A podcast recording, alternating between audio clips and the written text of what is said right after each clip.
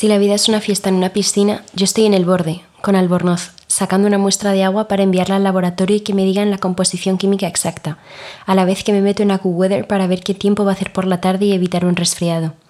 Tú, en cambio, te tiras desde el balcón de la casa de enfrente aún sin saber la profundidad y siendo altamente probable que te dejes los dientes contra el bordillo, pero que nadie te diga que no lo intentaste. Es importante vivir así, como si esto fuera un Vietnam.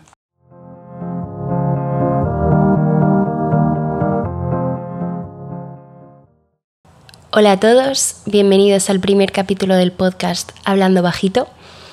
En el podcast de hoy vamos a hablar sobre lanzarnos a la piscina sin mirar el fondo y no se me ocurría mejor forma de introducir este tema que con este fragmento de Vietnam Sentimental, uno de los capítulos de ¿Dónde vamos a bailar esta noche? libro de Javier Aznar y que es uno de mis favoritos. Y la primera vez que leí este capítulo se me planteó la duda de yo soy de las que se queda sentada en el borde mirando la aplicación del tiempo, soy de las que se lanzan a la piscina.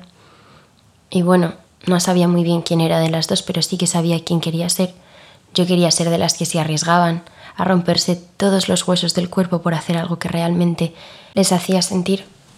Y esto es aplicable a los amores, las amistades, los trabajos, los estudios, a cualquier decisión que te ponga en la tesitura de elegir entre me quedo como donde estoy o me arriesgo a ver qué pasa. Y desde hace unos años vivo un poco en un Vietnam sentimental, como diría Javier Aznar.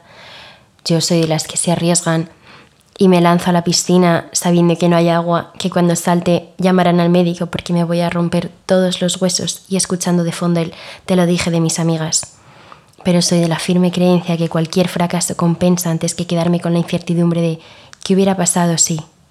La vida está para esto, para vivir y arriesgarte, y quizá te lances a la piscina y te rompas un brazo porque no hay agua, pero con el tiempo el brazo va a volver a su sitio, y de eso también habrás aprendido pero puede que también te tires a la piscina, haya agua hasta arriba y darte el mejor baño de tu vida, de esos que sabes que te acordarás siempre, porque la vida es que a uno le pasen cosas y mientras te ríes, lloras, te enamoras, te rompen el corazón, conoces a la gente con la que quieres compartir toda tu vida.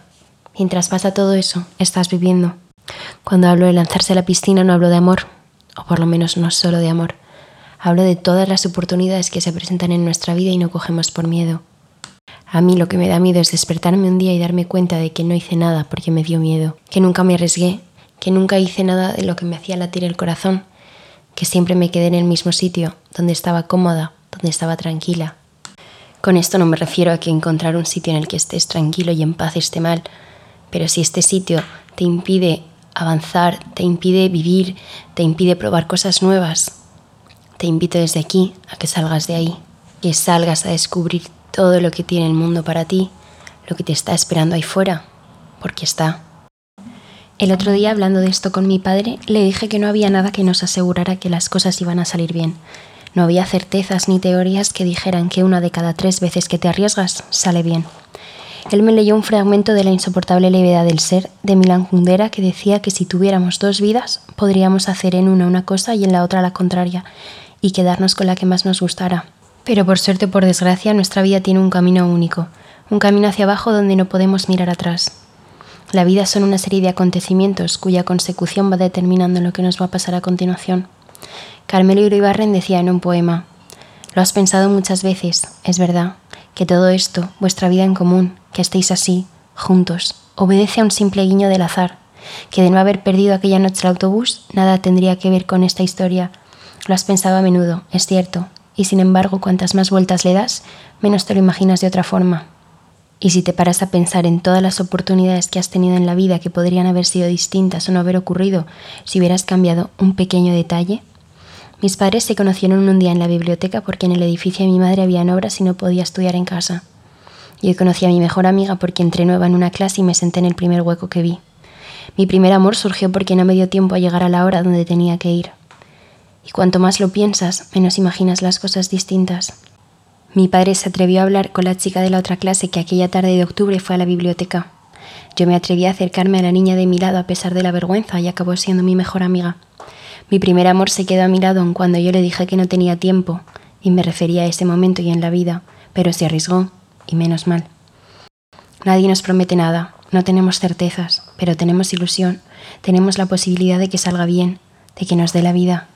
Porque nada va a cambiar si tú no cambias nada. Y la vida te está esperando ahí fuera.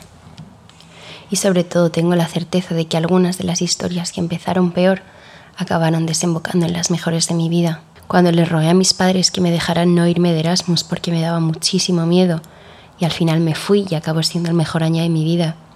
Cuando me atreví a decirle a la persona que me gustaba que estaba enamorada de él y la respuesta fue un abrazo.